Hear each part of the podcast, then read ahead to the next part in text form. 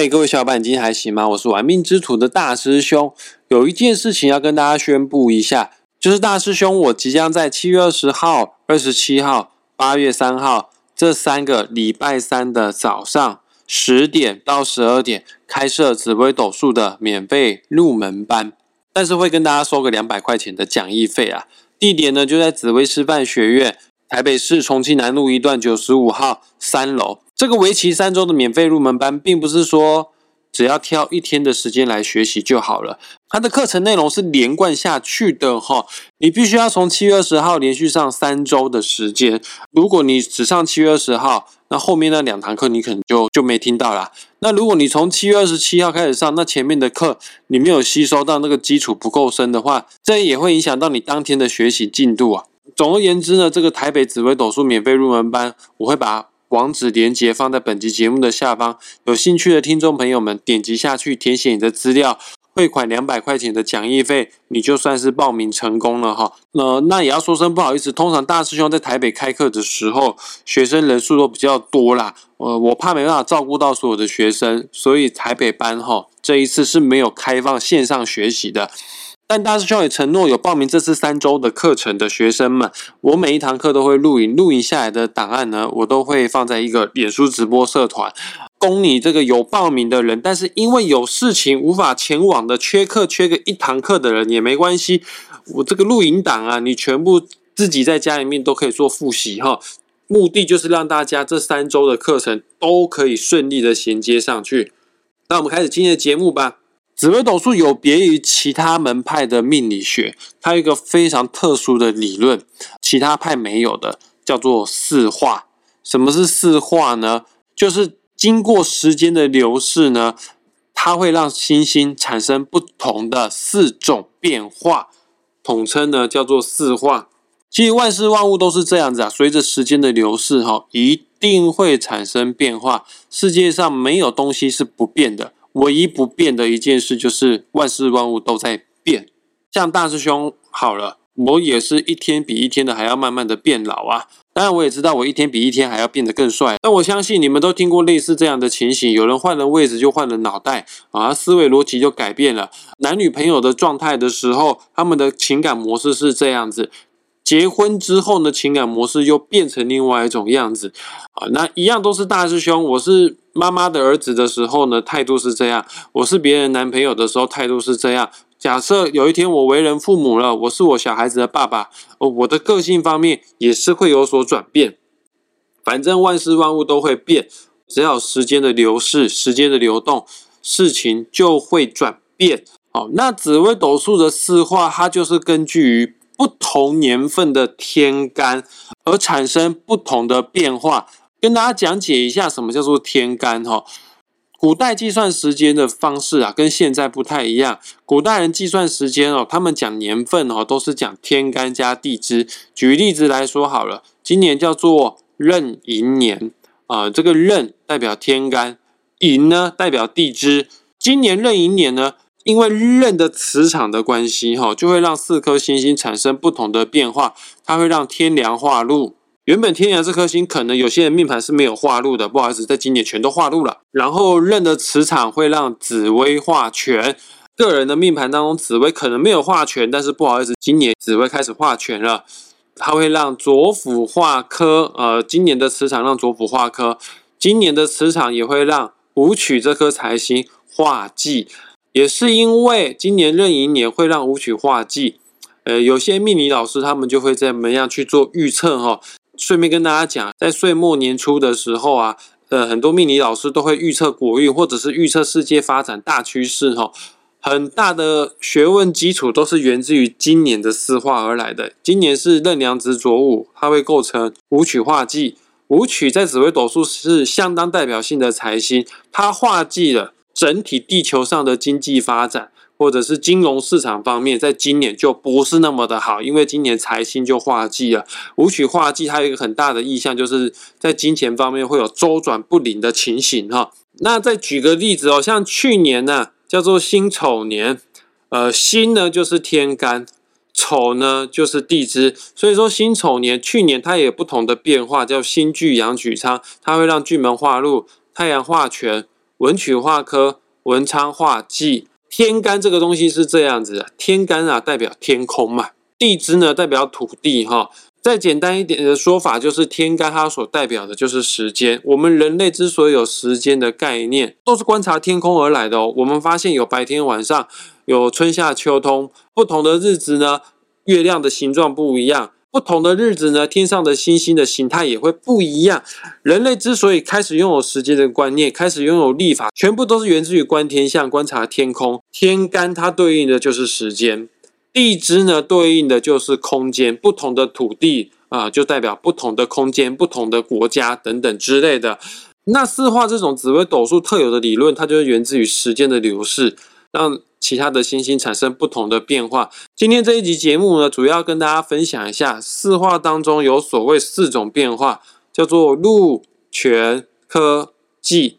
大方向来说，房间的命理师都是这样讲：禄、权、科是好的。忌是比较偏不好的，没错，我也是相当的认同。但吉非全吉，凶非全凶啦。禄全科虽然有它的优点优势哈，但还是有一些缺点。那忌呢，虽然说有它不好的地方，如果你能善加利用的话呢，你确实可以化悲愤为力量，也有逆转胜的机会。所谓的吉跟凶哈，它并不是一种绝对关系，它只是一种相对论而已。嗯，很多事情哦，你当下来看是吉的。时间放长来看的话，它有可能是凶的。我举例子来说好了，呃，比方说有一个年轻人，大学生，他好想买一台汽车，可以把妹所向无敌。假设呢，在他生日的那一天，二十岁生日的那一天，爸妈送给他一台汽车，那你觉得对大学生来讲，那你觉得对那位大学生来说是吉还是凶呢？当下他一定爽死啊，他觉得是吉啊。但等到他要在梅要出门的时候，他要去加油。去约会的时候呢，停车停在百货公司的楼下，停车费又超贵哈。顺利交到女朋友之后呢，花钱的开销变得更大了。车子要保养、要报税的时候呢，对一位大学生来说，这是非常大的负担哈。甚至他可能连书都没办法好好念，他必须要半工半读，要去打工，才有办法支撑着他去养着那台车子哈。所以，以长远的角度来看，你觉得车子对大学生来讲是吉还是凶呢？很多东西都没有绝对，也没有一定的对或者是错哈。但如果你可以用一种更客观的角度来看待这些事情的话呢，你就比较不会因为时间的变化，也就是你比较不会因为四化路权科技的变化而被它牵着鼻子走。当你不会被陆权科技牵着鼻子走的时候呢，你就成为一个有能力改变自己命运的人。今天呢，就是稍微跟大家分享一下陆权科技当中的一般人大家都比较喜欢的化禄禄这个东西，对我们命盘啊、命格啊带来什么样的影响啊？首先呢，禄这个东西，身为华人一定都不陌生，我们都知道禄对应的意象就是金钱。你只要命盘当中有化禄的地方，原则上那个宫位算是比较有钱的。每个人命盘都有化禄啊，这个难道化禄在所有的宫位就代表我有钱吗？不是，那个跟你的钱有关的宫位呢，听好哈，就是在命宫、身宫、财帛宫、福德宫。田宅宫只要有化禄的话呢，原则上你的赚钱啊，你得到金钱的管道会比较多，会比较顺利，甚至在赚钱的时候也不会到太劳累哦，算是蛮轻松的哈。禄是一个非常棒的星星哈，在任何的宫位可以这样讲，都代表相当的顺利哈。那如果在官禄宫的话，官禄宫跟事业有关，你可以依你的工作，依你的本业，只要你认真专注的话，绝对可以在上面赚得到钱。那也代表说你的工作啊、升官升迁方面是蛮顺利的啊。举例哦，如果是在迁移宫的话呢，出门在外，你的人际关系方面是顺利的，可能认识的人啊变多，那这些人脉当然有机会会帮你转变成钱脉。假设化入这个星。坐镇在你命盘当中的六亲宫，什么是六亲宫呢？这些宫位对应的都是我们的亲属、我们的家人，呃，它跟财富事业没有绝对的关系。举例子来说好了，如果的父母宫化入就是我爸爸很舍得给我钱，但我们也不用绑在说是钱呐，就是我爸爸对我很好，连钱都舍得给我。换句话说，就是父亲很愿意给你资源，你跟父亲之间的关系是不错的，就是因为关系不错，他才会把资源甚至把钱给你哈。如果是兄弟宫化禄的话，兄弟宫它代表两种意象哦，要不就是妈妈，要不就是兄弟姐妹。嗯，那先用妈妈的角度来解释。像大师兄，我就是兄弟宫化禄，只要我没钱的话，跟我妈要，他一定要得到哈。我妈妈很舍得把她的资源分享给我。兄弟宫也表示兄弟姐妹哈，那么代表是我弟弟很愿意借钱给大师兄吗？嗯，不一定是这样。只要是六亲宫有化禄，这个六亲这个亲人是长辈的话，大部分彰显的意向就是那个长辈很愿意照顾你。我跟他对应的关系，我是晚辈啊，一般我们都认同都是长辈在照顾晚辈嘛。我的弟弟跟我是平辈哈，那这样子的化入的意向就是我对我弟不错，我弟也对我不错，就是互相都很舍得给对方资源。如果是夫妻宫化入的话，夫妻宫是平辈嘛，原则上你的感情方面是很顺利的，你对你的伴侣是不错的，你的伴侣也很爱你，呃，彼此之间呢很愿意给对方资源。但是在感情顺利的部分呢，要注意一件事情哦，古代呢。感情顺利，并不会构成桃花是非，并不会构成犯罪行为。其实现在也不会犯罪了，因为好像刑法已经把通奸除罪化了，是不是？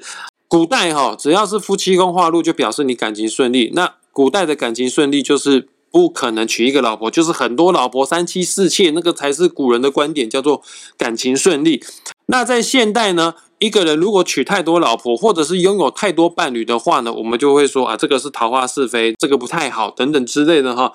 所以以现代人的角度观点来看，夫妻宫化禄的话要注意哦，谈恋爱太顺利的话，可能会有不必要的困扰，甚至会影响到婚姻的和谐哈。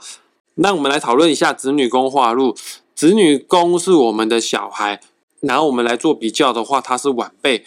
哦，那小孩子刚出生的话，他能给父母亲的帮助啊、资源啊是很有限的。所以先天命盘当中的子女宫化禄，就表示你自己个人非常的疼爱小孩，你很愿意把你的资源分享给你的孩子。但是要注意一下啦，比方说有些星星哈，就本身就很重感情的，叫做天同。天同化禄在子女宫，要小心把小孩子给宠成妈宝哦。再分享一下，如果是极恶宫。化禄的话，极二宫对应的意象就是我们的身体健康，或者是我们对于身体的使用态度。化禄这个意象除了代表钱，也代表顺利。但是在身体方面，我们不能说，哎，我化禄在极二宫，我靠我身体赚钱，这样很奇怪哈。它也有另外一种意象，就是享受，代表有福气。极二宫化禄就表示你对你的身体态度呢，你是希望它可以享受的，希望你的身体是有福气的。也就是说，你能坐就不会站，你能躺就不会坐。注意啊，因为肥胖而导致的一些富贵疾病哈。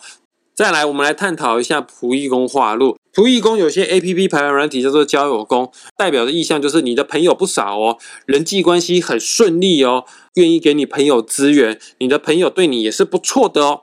官禄宫化禄已经讲过，就是工作升迁都非常的顺利。再来讨论田宅宫化禄，田宅宫就是不动产运势哈。呃，化禄了，你要得到不动产很顺利。换句话说，你有极高的几率可以拥有主产。田宅宫也是一个财库宫位哈，它所对应的比较像是不动产呐，呃，也可以代表说你的不动产运势方面，或者是你守财的能力都是不错的。